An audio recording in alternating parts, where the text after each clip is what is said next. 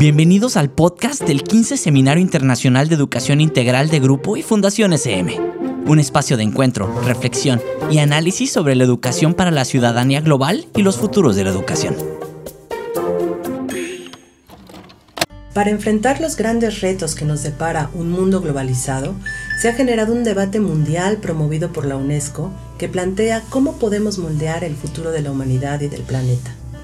Para ello, se ha publicado el informe de los futuros de la educación, el cual es un proyecto con miras al año 2050, en donde se establece que el conocimiento y el aprendizaje son los mayores recursos renovables con los que dispone la humanidad para responder a los desafíos e inventar alternativas.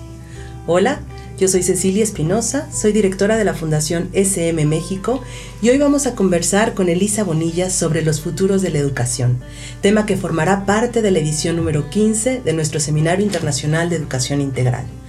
Pero antes de empezar la conversación, quiero hablarles un poco de nuestra invitada de hoy. Elisa Bonilla es una educadora mexicana que ha trabajado para los sectores público y privado, combinando su trabajo con la investigación. Ella es licenciada en matemáticas por la UNAM, maestra en educación matemática por la Universidad de Cambridge, donde también hizo estudios de doctorado en educación. Fue profesora visitante en la Universidad de Harvard y fue directora de desarrollo curricular de la Secretaría de Educación Pública, donde coordinó la construcción del Currículum Nacional de Educación Básica y de Educación Inicial. Fue directora de la Fundación SM y directora de contenidos educativos de Ediciones SM. Actualmente ella es integrante de la Comisión Delegada de SM, consultora independiente y ha publicado diversos textos sobre temas educativos. Hola Elisa, qué gusto que estés con nosotros, bienvenida. Elisa, para empezar nuestra conversación, quisiera pedirte que nos ayudes a entender cuáles son los ejes principales que nos plantea el informe de la UNESCO sobre los futuros de la educación. Gracias, Ceci. Es un gusto enorme estar aquí hoy y empezaría por decirte que este reporte de los futuros de la educación que recién ha publicado UNESCO invita a construir un contrato social, un contrato social entre todos los miembros de la sociedad y entre los gobiernos para cooperar. Eh, el punto de partida del reporte es la necesidad de construir una visión común de los fines públicos de la educación. Y eso requiere reimaginar, eh, requiere trabajar juntos para crear futuros que sean compartidos, pero que también sean interdependientes. Y en particular, el reporte tiene varias propuestas para, renovar la educación. Em, se parte desde tres preguntas que a mí me parecen muy importantes. Eh, la primera es, ¿Qué estamos haciendo bien y por lo tanto lo deberíamos seguir haciendo? ¿Qué no estamos haciendo bien y por lo tanto lo debemos dejar de hacer? Y por último, ¿qué cosas nuevas hay que crear, hay que reinventar de forma creativa para, para lograr esos futuros? Y en ese sentido, las propuestas del reporte van en el siguiente sentido. Por un lado, nos plantea que la pedagogía debe organizarse en, torno a los principios de cooperación, de colaboración, de solidaridad. También plantea que los planes de estudio deben hacer hincapié en un aprendizaje ecológico, un aprendizaje intercultural, interdisciplinario, que ayude a los alumnos a acceder a conocimientos, pero también a producirlos. Y que desarrollen los alumnos al mismo tiempo la capacidad criticar y de aplicar. Otro tema muy importante que plantea el reporte es que la enseñanza debe seguir profesionalizándose. Los profesores deben realizar una labor más colaborativa eh, y debemos reconocer la función de los docentes como productores de conocimientos y como figuras claves de la transformación tanto educativa como social. Dos puntos más plantea. El reporte dice que las escuelas deben ser lugares educativos protegidos, que promuevan la inclusión, la equidad, el bienestar tanto individual como colectivo, y también las escuelas deben reimaginarse, con miras a facilitar más aún la transformación del mundo hacia futuros más justos, más equitativos y más sostenibles.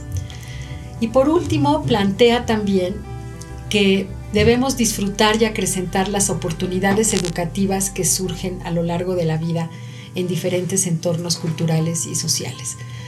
Y yo digamos que termino subrayando esta palabra disfrutar, que la educación no solamente sea útil, pero sea también disfrutable.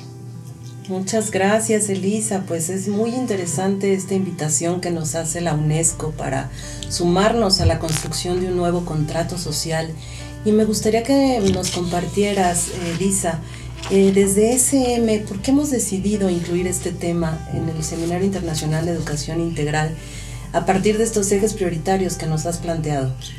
Porque en SM llevamos eh, tiempo planteándonos la necesidad de, construir una educación que, genere ciudadanos globales, que genere solidaridad, que genere ética del cuidado, temas que se, van a tratar precisamente en el, en el, seminario internacional. Y en ese sentido es que la Fundación SM ha hecho una alianza con UNESCO para difundir este reporte ampliamente, pero es una difusión que no es pasiva, es una difusión activa que llama a que todos los actores educativos eh, nos sumemos activamente a reflexionar y a construir respuestas a estas preguntas que dije al principio. Por eso creo que esto tiene una cabida muy clara en este decimoquinto Seminario Internacional de Educación Integral. Y además, y sumando lo que, lo que estás compartiéndonos, creo que es muy importante trabajar con los colectivos docentes, con la comunidad educativa, a cómo entender este informe, lo que nos propone el informe y aterrizarlo en la práctica, en la realidad de las aulas, en lo que pasa día a día en nuestras escuelas. Totalmente, si no sería un activismo sin sentido, si el activismo no, no tiene un fin último, estaríamos este, desgastándonos nada más, ¿no? Y yo creo que, que el llamado es muy claro, es muy claro a, a que, a que no pensemos que la educación es solamente un tema eh, de los gobiernos, que sin duda lo es, pero es un tema de todos en el que todos debemos y podemos implicarnos. Entonces, pues de eso va y, yo estoy muy entusiasmada de lo que va a pasar en este seminario. Estamos muy entusiasmadas, Elisa, pues te agradezco muchísimo este muy muy breve, esta breve síntesis que nos has planteado sobre lo que el informe nos está proponiendo, esta invitación a sumarnos a un nuevo contrato social. Creo que juntos tenemos que avanzar y ese es el camino. Eh, y bueno, pues invitar a todos nuestros escuchas a que se sumen al Seminario Internacional de Educación Integral. El tema de los futuros de la educación será abordado el tercer día, el próximo 18 de marzo, el tercer día de nuestro seminario, en donde tendremos la oportunidad de escuchar a miembros de la Comisión Internacional que diseñó el informe, pero también a ministros de educación de varios países de Iberoamérica, quienes nos van a compartir cómo enfrentan estos desafíos desde sus distintas latitudes. Pues muchas gracias Elisa, muchas gracias a todas las maestras, maestros y a todos los que nos escuchan. Este es nuestro último podcast, así es que nos vemos en el 15 Seminario Internacional de Educación Integral, el 15 CIEI, que se llevará a cabo los días 16, 17 y 18 de marzo.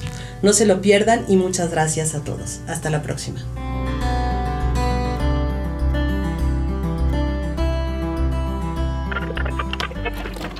Este fue un podcast producido por Grupo SM. No olvides inscribirte al seminario para que no te pierdas de ninguna de nuestras actividades. Realízalo en nuestro sitio web seminariointernacional.com.mx y nos vemos pronto.